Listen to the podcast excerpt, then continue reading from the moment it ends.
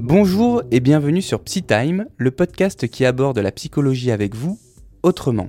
Je suis Damien Allemand, journaliste à Nice Matin, et je serai deux fois par mois avec Atina Garino et Françoise Astolfi, toutes les deux psychologues à Nice.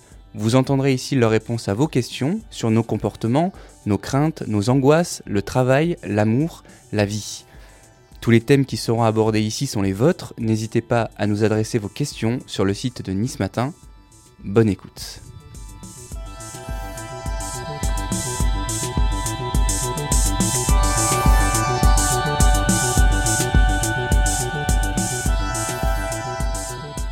Salut Atina, salut Françoise. Bonjour. Bonjour. Et bonjour à tous, c'est déjà le quatrième épisode de Psytime. Aujourd'hui, on va parler du harcèlement et avant de démarrer, on va donner quelques chiffres. En France, selon les dernières études, on aurait un élève sur dix qui serait victime de harcèlement au milieu scolaire. C'est beaucoup, ça représenterait 12% des écoliers, 10% des élèves qui sont au collège et ensuite, et ensuite ça baisse un petit peu à partir du lycée où il y aurait que 3,4% des lycéens qui souffrent de harcèlement. Alors le harcèlement peut prendre plusieurs formes, euh, et puis surtout il peut avoir des issues dramatiques. Hein. Je me souviens d'il n'y a pas si longtemps que ça, je crois que c'était l'année dernière, il y avait eu un, suicide ou une tentative de suicide dans un collège de, de Cagnes-sur-Mer. Donc on va essayer de parler de tout ça pour bien comprendre les mécanismes, comment ça marche. Mais avant de démarrer, de passer aux questions de nos internautes, je voudrais poser une question un peu plus globale. C'est quoi le harcèlement et quelle forme ça peut prendre? Alors euh, le harcèlement, euh, déjà c'est une violence qui est répétée. C'est-à-dire qu'il faut voir si c'est une fois euh, de façon un peu Alors juste quand tu dis violence, c'est des violences verbales, physiques, les deux? Alors ça peut être des violences verbales avec des moqueries, des insultes, ça peut être physique avec des coups, des claques, euh, ça peut être matériel avec euh, des lunettes cassées, des vêtements déchirés, ça peut être psychologique avec euh, des violences directes, hein, avec des insultes par exemple, ou insidieuses, c'est-à-dire que ça peut être une mise à l'écart du groupe. Ça a toujours existé, l'harcèlement scolaire. à la différence, c'est que là maintenant, on a un nouveau problème, une nouvelle problématique, c'est que les réseaux sociaux s'en mêlent. Et ça devient le nouvel, le nouvel outil pour, euh, pour le harcèlement. C'est ce qu'on appelle le cyberharcèlement. Ça le rend moins visible du coup en plus? Disons que ça le rend moins visible, à mon avis, pour euh, les éducateurs, euh, c'est-à-dire les professeurs, le collège, le lycée, etc. Par contre, ça le rend beaucoup plus visible pour tous les autres. C'est-à-dire que euh, avant, à l'époque où il n'y avait pas tous ces réseaux, on était harcelé, ça pouvait rester dans l'enceinte d'une classe, d'un collège, et à la limite un autre collège. Mais là, tout le monde peut y avoir accès. Des photos de nus, des photos de seins, malheureusement, ça peut très vite faire le tour euh, de la France. Donc le harcèlement scolaire, c'est ça, mais ça peut euh, revêtir trois caractéristiques. Donc comme je disais, cette violence-là, le fait qu'il y ait euh, des agressions qui soient répétées et le fait que la victime se sente isolée. Alors ce harcèlement, peut effectivement être à cause de différents sujets. Euh, il va se, effectivement se fonder sur le rejet de la différence et sur la stigmatisation de certaines caractéristiques comme euh, l'apparence physique. Il suffit euh, qu'on soit trop grand, trop petit, trop gros, trop maigre. voilà, ça va poser problème. Le sexe, l'identité de genre. Un garçon qui va être jugé trop efféminé, une fille qui va être jugée trop masculine. Ça peut être un handicap physique, mental, moteur. Un trouble de la communication, un bégaiement. Euh, ça peut être des centres d'intérêt différents, une appartenance religieuse ou culturelle différente. En fait, le harcèlement peut se fonder sur tout et n'importe quoi. Et notamment, comme tu disais, à certains moments de, la vie où euh, la différence n'est pas tolérée. Il faut que tout le monde soit dans la même case, sinon on est rejeté. Donc c'est quand on est plus jeune alors du coup, puisque les chiffres disent qu'à partir du lycée ça commence à baisser, les, le, noyau critique, c'est euh, l'école primaire et, le collège. Oui, en fait, euh, le, harcèlement, on peut, on peut parler de harcèlement dès le plus jeune âge, et c'est bien pour ça qu'il faudrait faire de la prévention, on y reviendra plus tard, euh, très tôt. Mais effectivement, dès la fin de l'école primaire et le collège, c'est vraiment une période de vie où l'appartenance au groupe est tellement importante que on fait tout pour se fondre dans la masse et que si bah, effectivement on n'est pas admis dans un groupe à ce moment-là, on peut être rejeté et en plus de ça, moqué, jugé et, harcelé. Justement, est-ce que le harcèlement, peut-être pour Françoise, est-ce que c'est uniquement un phénomène de groupe et c'est un groupe qui va harceler une, un, élève ou c'est aussi quelque chose qui peut être individuel? Le harcèlement peut revêtir toutes sortes de formes. Donc effectivement, cela peut être, euh, comme disait Atina, euh, un groupe sur un jeune et, qui va l'isoler, mais cela peut être aussi un harcèlement euh, dû à une, personnalité qui va prendre le dessus sur une autre. Donc, euh, et c'est d'autant plus difficile pour euh, les parents, les éducateurs à cerner qu'il peut y avoir un relationnel amical au départ avec euh, un jeune qui va prendre un ascendant sur, euh, sur l'autre. Donc des rapports qui peuvent devenir extrêmement euh, difficiles à identifier. Et des jeunes qui ne vont pas parler. Bah, c'est une super transition avec la première question de, de nos auditeurs. C'est Johanna. Johanna, elle a 42 ans et elle nous demande exactement ça, c'est-à-dire comment repérer les signaux faibles et quels sont les premiers indices qui peuvent nous alerter alors les premiers signes effectivement qui sont plutôt euh, révélateurs d'un mal-être, parce que le harcèlement c'est un mal-être avant tout, euh, ça peut être des douleurs chroniques. Euh, l'enfant ou le jeune peut se plaindre de maux de ventre, de maux de tête, peut perdre l'appétit. Euh, il peut refuser catégoriquement d'un coup d'aller à l'école ou de façon un peu progressive. Il peut s'enfermer dans, sa chambre, euh, arrêter de discuter avec ses parents, euh, ou alors être présent mais être absent, c'est-à-dire il peut, on peut le sentir préoccupé ou triste. Il y a un, un autre signe qui est important, c'est la baisse des résultats scolaires. Alors la baisse des résultats scolaires, ça peut être déjà par exemple un bon élève qui d'un coup va avoir ses résultats qui vont chuter.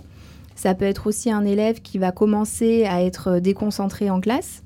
Euh, et certaines fois, alors ça, les professeurs, parce que c'est pas toujours évident pour eux de, voir le harcèlement, mais ça, quand même, la baisse des résultats euh, peut être visible par rapport aux professeurs. Et s'ils sont assez attentifs, ils pourront voir et se questionner euh, par rapport à ce problème. en classe, il peut y avoir d'autres comportements qui peuvent alerter. C'est le fait que certains élèves qui étaient avec un, qui avaient un comportement plutôt correct, qui deviennent insolents.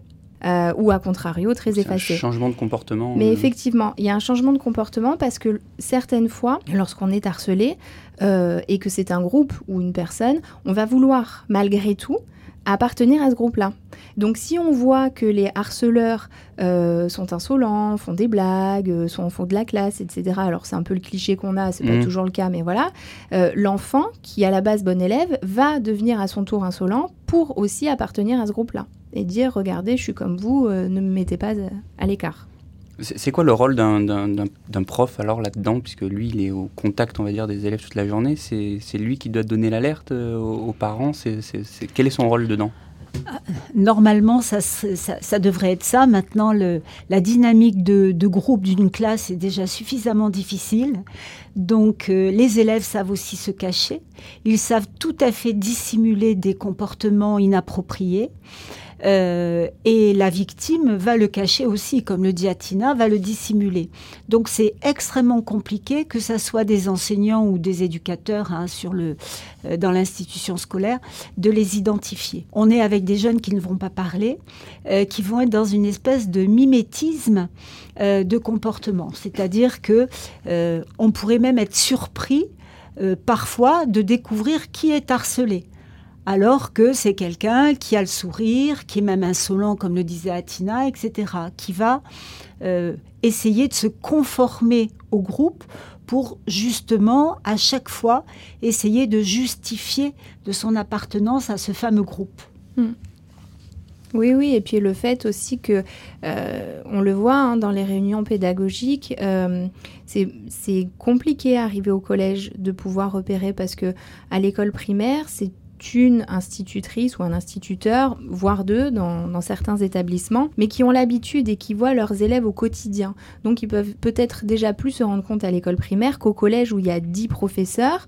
Euh, certains ne, les voient que, allez, on va dire une fois par semaine ou une fois tous les 15 jours. C'est très compliqué de pouvoir euh, repérer ça. Il y a de la pédagogie qui est faite en milieu scolaire sur ce sujet? Oui, alors il y a, il y a de toute façon là euh, bah, déjà le rectorat de Nice, hein, il y a une antenne sur euh, euh, le harcèlement. qui commence au primaire, qui va jusqu'au lycée. Donc il y a des responsables. Moi, je, vous j'engage toutes les personnes qui seraient intéressées par le sujet à, aller sur le site. bien sûr qu'il y a une pédagogie. Alors le problème, c'est aussi un problème de définition. Je, je, fais le même rapprochement qu'avec l'histoire de violence et agressivité. Tout dépend de son seuil de tolérance. Le harcèlement, c'est quelque chose de on a été obligé de le définir de façon très précise pour la loi. Hein. Donc la violence, la répétition, l'isolement.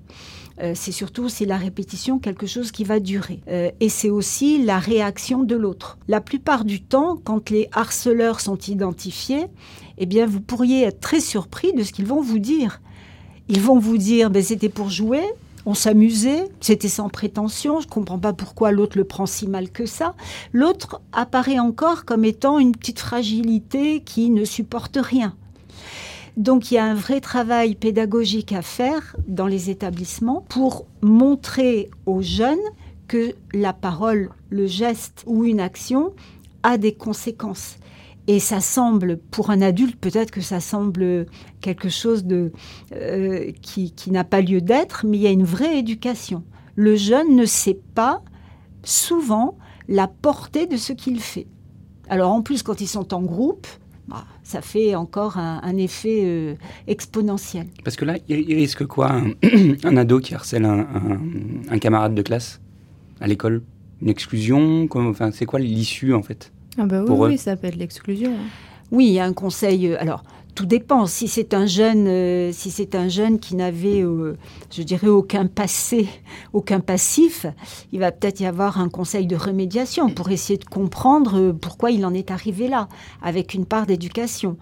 Selon le, comportement de ce jeune, il va y avoir, il peut y avoir un conseil de, discipline et, et, des sanctions ou un renvoi de trois jours ou un renvoi définitif.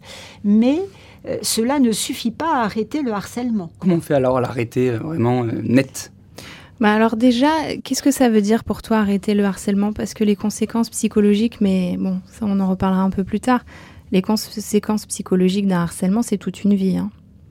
Donc certaines fois, on n'obtient pas réparation, même s'il y a eu exclusion, ça c'est de ce côté-là.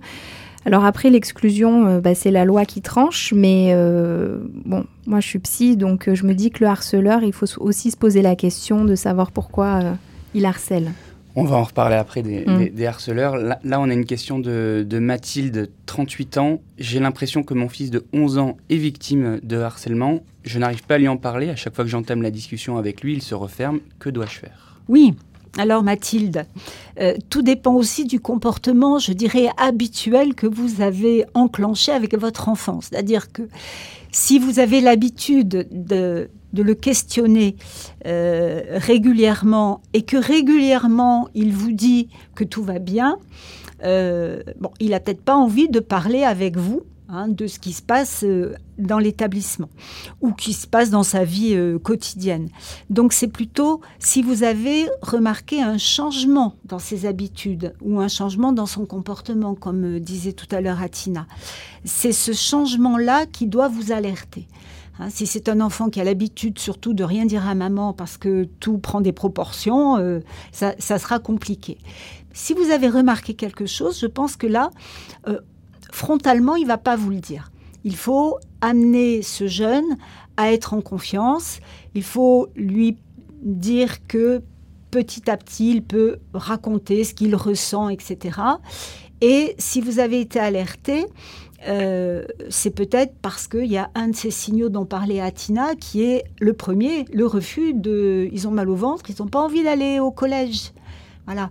Euh, alors qu'on sent bien qu'ils ça ne doit pas être physique. Il peut y avoir aussi euh, une, difficulté euh, au niveau des notes, donc il y a un souci, il y a une préoccupation. À partir de cette préoccupation, on peut enclencher un dialogue en petit à petit en disant bah, si, vraiment c'est ça, on, peut t'aider, etc. Il faut qu'il soit en confiance. Est-ce, qu'il faut appeler l'école quand on est, euh, quand on est parent et qu'on est dans le cas de Mathilde? Tout à fait tout à fait. On est parents éducateurs, donc euh, on peut appeler dans ces cas-là euh, les conseillers principaux d'éducation euh, qui ont peut-être vu des choses ou qui vont surveiller. Voilà, avec les surveillants qui vont surveiller, qui seront un peu plus attentifs peut-être à ce jeune-là et qui peuvent effectivement voir ou des regroupements ou des comportements particuliers. Alors, euh, il y a quelque chose euh, dont tu n'as pas parlé qui me semble aussi important. Euh, peut-être qu'il faut créer un climat. Mmh. C'est-à-dire que si on n'a pas forcément l'habitude de parler avec son enfant, alors, il y a des parents qui ont une communication qui est plutôt fluide et, ça, c'est très bien. mais si c'est pas le cas, il faut peut-être essayer si on pense que notre enfant est harcelé en tout cas, euh, essayer de, trouver des subterfuges. Euh, alors là, on est confiné, mais euh, une virée shopping, quelque chose qui n'a absolument rien à voir, et essayer d'entamer le sujet, mais complètement de façon détournée en fait. et même une autre façon. notre enfant a été harcelé. Est-ce que nous, nous n'avons pas été harcelés aussi en tant qu'enfants. Peut-être que ça n'a pas été de façon répétitive et, peut-être que qu'on n'en a pas autant souffert autant que lui, tout à fait. Ou peut-être que si. Et alors dans ces cas-là, ça pourrait être pas mal en fait de dire euh, alors euh, bah toi comment ça se passe à l'école, au collège, tout ça? Oh là là, moi je me souviens à l'époque c'était pas simple et raconter quelques anecdotes. J'avais des, lunettes, on se moquait de moi. Euh, je pense sincèrement, même si ça n'a pas pris l'envergure euh, et l'importance que ça peut prendre pour certains, on a tous, à un moment donné dans notre vie, euh, on s'est tous sentis euh, mis à l'écart, rejetés, pas comme les autres, un peu différents. je me souviens quand je suis arrivée au collège, et c'est quelque chose qui me marquera à vie. je suis arrivée, bon, j'étais un peu campagnarde, je pense. je suis arrivée avec, euh, je me souviendrai, euh, ma petite, mon petit sac euh, naf naf. J'étais ravie. Oh là là, j'étais fière. Et puis je suis rentrée chez moi le soir et j'ai dit à mes parents, on me change tout de suite de cartable, enfin de cartable, on ne disait pas ça, mais de sac. je veux cette marque-là. Et à l'époque, c'était les ISPAC. Mais il était hors de question que je retourne au collège le lendemain si j'avais pas ça. C'était limite, enfin c'était juste impossible. Et sans forcément avoir été harcelée, je pense que on, a tous vécu ça et donc si on sent que notre enfant euh, peut le vivre, eh ben peut-être que si nous on, se, on lui explique que même pour nous ça n'a pas été simple, que on peut entendre, même si on le vit pas au quotidien, on peut entendre cette souffrance, peut-être que ça lui donnera aussi envie de, nous parler un peu plus. Alors tout, à l'heure tu parlais des, réseaux sociaux. Mmh. Là Mathilde elle nous dit j'ai l'impression. Ah, donc on peut peut-être imaginer que ça se passe sur les réseaux sociaux les parents, ils ont, comment ils font pour, euh, pour surveiller ça? Est-ce qu'il y a des outils à mettre en place pour, euh, de, contrôle, enfin pour, pour surveiller ça qui est vraiment, euh, qui, est vraiment sous la table Alors, il y a les contrôles parentaux hein, qui sont mis, mais là, c'est plus pour le temps, tout ça, à moins d'essayer d'aller fouiller. Alors, Honnêtement, euh, ça me semble, enfin voilà, c'est compliqué. Je peux entendre un parent qui est très très mmh. inquiet et se dire oh là là, s'il faut il a harcelé, mais c'est toujours cette limite. Euh, aller fouiller, trahir un peu la confiance. Euh, si on prend le téléphone, qu'on déverrouille parce qu'on connaît le code, qu'on va sur sur les réseaux, sur Facebook, sur Snap, peu importe, et qu'on voit, alors effectivement, on saura. ou alors s'il y a un journal intime, parce qu'il y a encore des jeunes, hein, malgré tout, qui gardent des, des journaux intimes, mais jusqu'où on peut aller. Alors, ça, euh, tu vois, au cabinet, euh, on en a, voilà, on a des jeunes comme ça où au final, euh, c'est fou, hein, moi, ça me, vraiment, ça, à chaque fois, ça m'interpelle. Les jeunes veulent pas parler à leurs parents, mais elles, elles sont d'accord ou ils sont d'accord de me parler à moi. mais c'est, alors, du coup, je les écoute. parce que aussi, ce qu'il faut savoir, c'est que quand bien même on va avoir une phrase sur les réseaux, on ne saura de toute façon pas quel impact ça a eu sur notre enfant. Ça peut avoir aucun impact ou énormément d'impact. Donc l'impact psychologique que ça a, je, pense qu'on, quand on est parent, on ne saura pas trop. Si effectivement on arrive à convaincre euh, notre enfant d'aller voir un professionnel, certaines fois, euh, les jeunes préfèrent parler à des professionnels parce qu'ils se disent ça va rester là il y aura peut-être pas d'impact ou je peux lui faire confiance ou euh, elle va pas me juger, il va pas me juger, tout ça. Et donc ça aide. Alors dans ces cas-là, le travail que j'essaie de faire moi, c'est de comprendre vraiment quels sont les tenants, les aboutissants et essayer de faire en sorte de recréer de la communication avec les parents en disant mais de toute façon, enfin, ta mère c'est celle qui t'a mis au monde, euh, Mhm. elle te jugera pas et quand bien même elle essaiera de te, te comprendre. Donc euh, c'est pas évident, mais je ne donnerai pas, en tout cas moi, euh, l'accord aux parents d'aller euh, fouiller euh, sans l'accord. Oui, je- là, je crois que c'est la limite rouge à ne pas dépasser. Euh, qu'on crée un climat de confiance, euh, oui. Euh, qu'on aille, qu'on essaie de, qu'on essaie d'évacuer ces, ces inquiétudes de parents en, en allant farfouiller dans le Mhm. téléphone, c'est pas la meilleure solution. Alors, si mon fils, ma fille a un compte Instagram ou Facebook. Est-ce que je dois m'abonner à son compte pour un peu regarder ce Ah, qui s'y passe Euh, Sachant qu'ils utilisent des pseudos et des fois ils ont un vrai Moi, je profil, un dirais non. profil. Ah, pff, bah, moi, je dirais oui. moi, je dirais oui, mais peut-être pas forcément dans le sens d'aller vérifier en fait ce qu'il y fait, juste parce que je me dis que bah, ça me permet aussi de. Alors, au-delà de, tout ce harcèlement, certaines fois, c'est compliqué de pouvoir dialoguer avec les ados. Bah, ça me permettrait aussi de voir si ce qu'il fait dans sa journée, s'il n'a pas forcément envie de me parler, parce que bah, les ados, ça rentre, euh, ça va, ça claque la porte, euh, ça va dans sa chambre, euh, ça sort quand on a faim. Alors c'est un peu compliqué. Donc, je, enfin, alors peut-être que je suis une mère trop envahissante, hein, je, peut-être, mais je me dis que, que pourquoi pas. Pourquoi pas, mais pour garder du lien. Après, euh, si, si ça le dérange, euh, je, je ne le ferai pas, mais si ça le dérange pas, pourquoi pas. Oui. Et voilà, moi je, je, je dirais, je dirais non pour que il ait son jardin secret, euh, respecté, même si j'en meurs d'envie. Ça, c'est évident. Euh, et puis pour essayer, pour, euh, pour éviter euh, qu'il y ait une, une escalade dans la dissimulation. S'il sait que sa mère regarde son Il compte, et il en il- de toute façon, il en fera un autre. Donc euh, voilà. Le tout, c'est euh, essayer d'avoir une relation euh, préservée, d'écoute, être attentif lorsque ce n'est pas important. Parce que lorsque ce n'est pas important ou qu'on est énervé, que le jeune va parler, on peut tout simplement euh, avoir un mot de, trop ou euh, avoir un jugement hâtif, ce qui fait que le jeune va rester sur cette idée et risque d'être vigilant. Donc même pour les petits sujets non importants, entre guillemets, euh, être attentif à ce qu'on dit à un jeune pour garder cette porte ouverte de la confiance. Ok. Euh, on a ensuite une question d'Estelle, 45 ans. Moquerie à répétition, brimade. Que conseiller à ma fille de 13 ans qui souffre de harcèlement à l'école?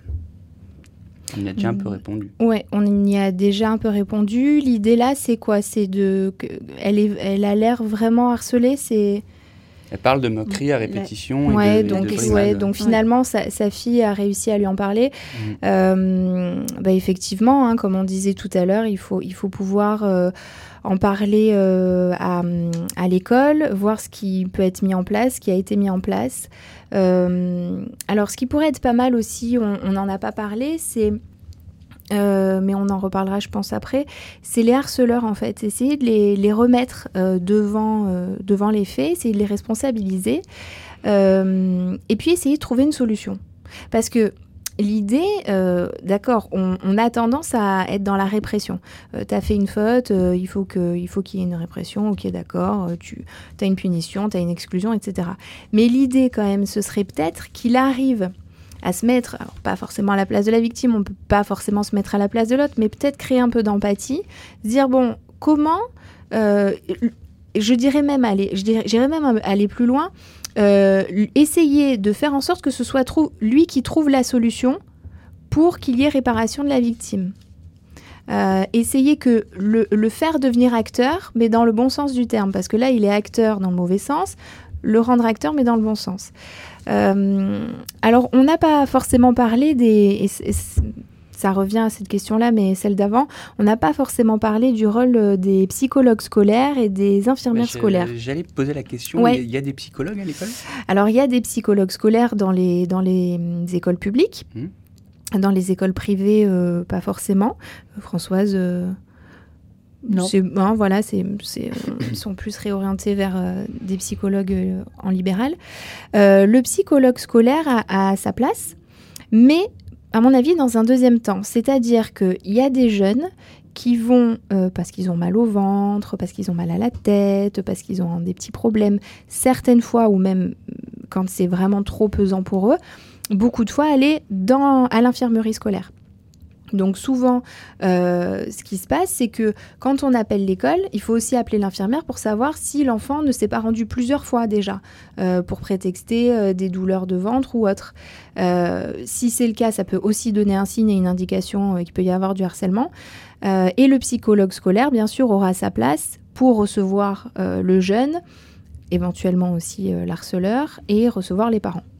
Et bon, bah, s'il y a vraiment après, bien sûr, un suivi qui doit être mis en place, ce sera plus un psychologue à l'extérieur, mais le psychologue scolaire est toujours de toute façon en, collaboration avec nous. On arrive à bien travailler tous ensemble. Allez, justement, on va, changer de, cap là pour parler euh, des, harceleurs avec, euh, avec Lionel. Lionel qui nous dit que son fils a été exclu trois jours de son établissement parce qu'il harcelait régulièrement un camarade et il nous dit qu'il est tombé des nues qui savait pas du tout que, que, ça se passait. Et il nous dit voilà comment est-ce que j'ai pu passer à côté de ça, comment est-ce que j'ai pu ne pas me rendre compte? Et qu'est-ce que je dois lui dire maintenant? Bah, moi déjà je remercie Lionel d'avoir fait cette euh, intervention. Parce que ce n'est pas simple. C'est euh, les victimes sont toujours euh, du côté bien sûr des, des, jeunes harcelés. Et, et, ça pose un problème le harceleur. Parce que je disais tout à l'heure, la plupart du temps, ils ne se rendent pas compte de la, de, des conséquences de leurs gestes. Ou alors, ils sont pris euh, dans une espèce de jeu pervers de groupe, où quand on les fait euh, réfléchir sur euh, ce qu'ils ont fait ou ce qu'ils ont dit, ils sont les premiers bouche bée, étonnés de réaliser ce qu'ils ont fait mais pris dans cette espèce de, folie de groupe et de, dynamique de groupe, bon, ils, euh, ils, anesthésient toute, toute réflexion. Euh, ensuite, alors, pour, avoir été chef d'établissement pendant, pendant très longtemps, je disais souvent, je n'ai jamais vu un coupable arriver dans mon bureau. J'ai toujours vu une victime. Donc, euh, sans parler de harcèlement. Il n'y avait que des victimes.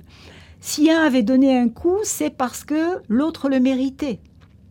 Si un avait fait cette injure, c'est parce que l'autre lui avait, euh, lui en avait de, fait une qui était pire.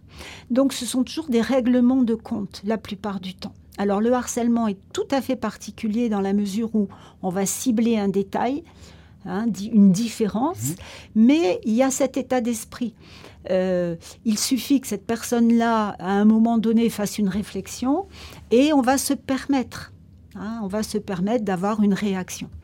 Donc, euh, le harceleur doit être tout à fait conscient et il faut l'aider à prendre conscience de ce qu'il a fait, de ce qu'il a dit. Bien sûr qu'il y a une sanction, de l'institution. Je pense que ça, c'est le travail de l'institution. Ça peut même aller beaucoup plus loin. Euh, si vraiment euh, il y a des parents qui écoutent et qui savent que leur enfant est harcelé, c'est le médecin pour faire une attestation, c'est la gendarmerie. Euh, mmh. Ce sont des numéros, on les a, peut-être qu'on les mmh. donnera tout à l'heure, hein, sur la région ou en national. là, il y a des démarches qui sont de société. Hein et je dirais même obligatoirement pour que le jeune se sente protégé aussi par ses parents et par l'institution. Après, le jeune harceleur, eh bien, euh, euh, c'est une réflexion. Voilà, c'est une réflexion et là aussi, il faut de la confiance.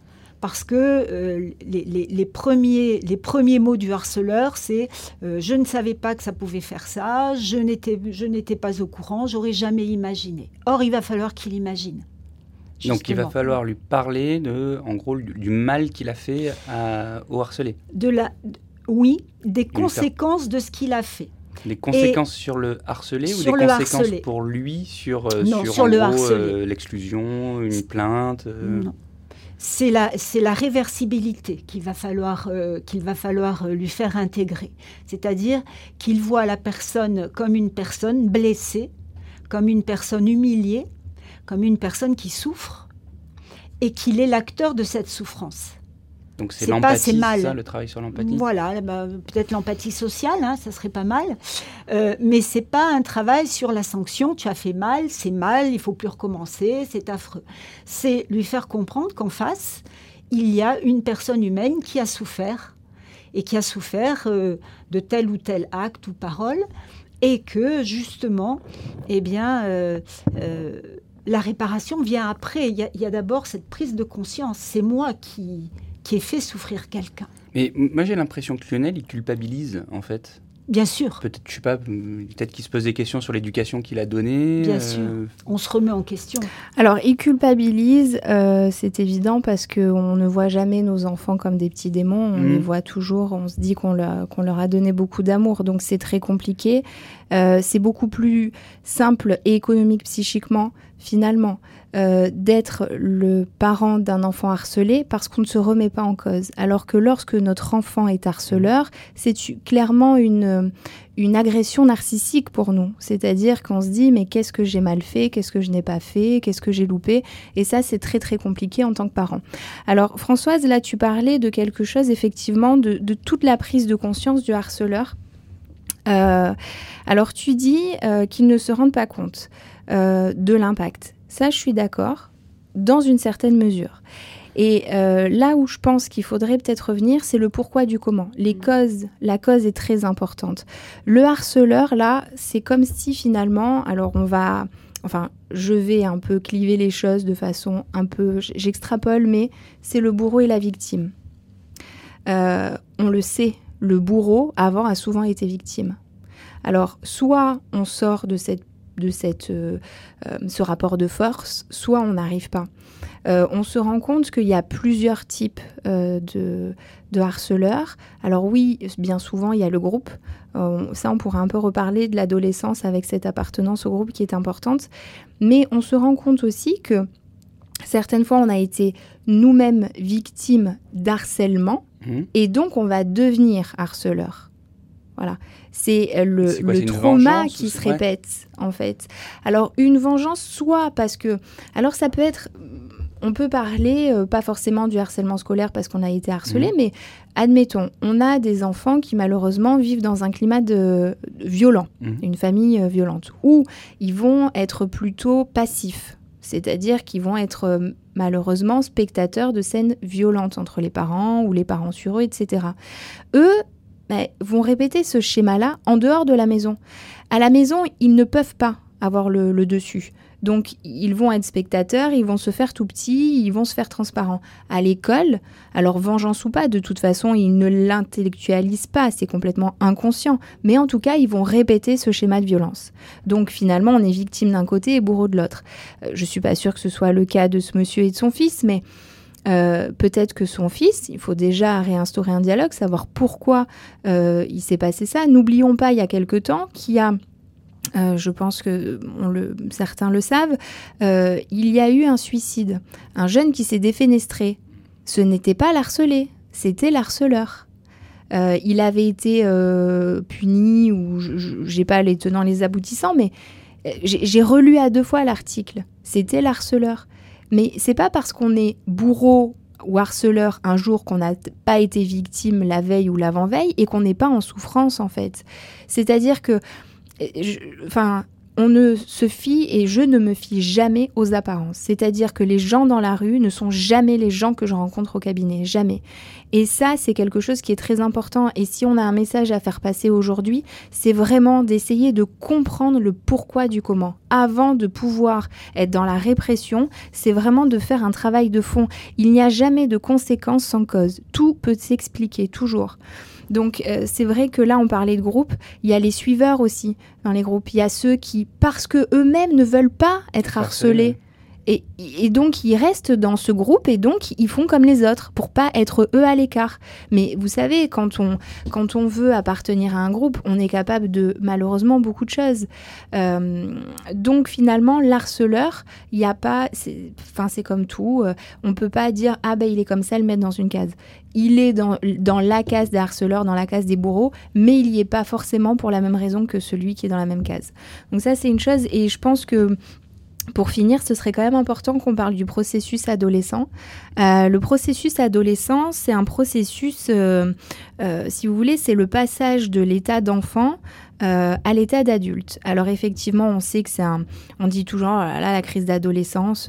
oui, l'adolescence se fait avec une crise, mais il y a des phénomènes hormonaux qui se passent, des changements corporels, mentaux, etc. Mais si vous voulez, le, euh, l'état d'enfant, on est, quand on est enfant, on subit un peu le schéma familial. C'est-à-dire que ce sont nos parents, les adultes, qui pensent à notre place parce qu'on n'est pas censé pouvoir euh, penser seul. On ne sait pas ce qui est bon pour nous. Donc, euh, ça va être vraiment la famille qui va être importante, un peu les copains, les copines, mais l'impact des parents est très, très important chez l'enfant. L'adulte, c'est quoi? L'adulte, être un adulte, c'est penser par soi-même, agir et assumer les conséquences de ses actes. Alors, c'est pas parce qu'on a 18 ans qu'on est adulte. Euh, je suppose qu'on a des patients qui en ont 75 qui sont toujours pas adultes. Plus jeune et être adulte aussi. On peut être plus jeune et effectivement être adulte. Hein. Euh, ça demande une sacrée force mentale. Et en fait, l'adolescence est ce passage entre les deux. Donc il y a une crise parce que dans l'idée, on va rejeter le schéma familial pour pouvoir le réintégrer, donc prendre le bon et laisser le mauvais de nos parents. Donc ça se fait effectivement par une crise, parce que bah, pour se détacher des parents, bah, c'est un peu effectivement la crise, donc on claque les portes, etc. Mais pendant cette adolescence-là, vu que ben, on s'éloigne un peu des parents pour avoir notre pensée propre, du coup, on va effectivement mettre en avant euh, les amis. Et donc ce groupe. Et c'est notamment à partir du collège. Hein. Alors mmh. maintenant, l'adolescence se fait un peu plus tôt. Hein. De ce que je vois, ça commence avant le collège. Hein. Et, malheureusement, ça finit bien après la fac pour certains. Mais bon, en tout cas, on va dire quand même, de façon générale, pour grossir un peu les traits, ça se fait à peu près au niveau du collège. Et c'est ce que je disais au tout début, c'est-à-dire que l'appartenance au, au groupe est très important. Et dans le groupe, il y a toujours un leader. Voilà. Et pour rester dans ce groupe, ben, il faut se conformer à ce que dit aussi le leader. Alors ça, ça a toujours été. il y a eu des études, je me souviens quand j'étais euh, au, tout début de mes années de psycho, on faisait de la psychosociale et il y avait certains qui avaient fait des expériences que quand on mettait euh, des gens dans une même salle, il y avait toujours un leader qui se créait, quoi qu'il arrive. Donc ça, c'est un phénomène complètement naturel. Le problème, c'est que si le leader, eh ben, lui-même, euh, il, a des fragilités un peu narcissiques, eh ben, euh, même s'il n'a pas été harcelé, il va pouvoir harceler d'autres jeunes, ou alors si lui-même a été victime, il sera malheureusement bourreau. Mais je tiens à dire que c'est pas une fatalité et que c'est un peu notre rôle aussi de sortir de cette position de victime hein, et cette position de bourreau. Voilà. Écoutez, merci, euh, merci beaucoup pour, pour ces échanges. C'était encore une fois, encore une fois passionnant. On parlera la prochaine fois du, du burn-out. Et peut-être juste avant de, de, vous quitter, il y a Françoise qui voulait vous donner les, les numéros et liens utiles pour, euh, pour se renseigner sur le harcèlement. Oui, voilà. Alors, si vous, vous êtes de la région de, de Nice, il y a le, rectorat de Nice, vous avez un numéro, euh, le 0800 537 251. Vous avez le numéro 3020 et le numéro 3018 pour le cyberharcèlement. Voilà. Et avec Atina et Damien, on vous suggère vraiment d'aller voir ces professionnels si vous aviez vraiment euh, un doute. Merci beaucoup. Merci. Salut. Au revoir. Bravo si vous entendez ce message, c'est que vous avez écouté l'intégralité de notre podcast. Si ça vous a plu, n'hésitez pas à le noter 5 étoiles et à le partager autour de vous. Et si vous avez des remarques, vous pouvez m'écrire sur mon mail à dallemand@nismatin.fr d a 2 l e m a n d tout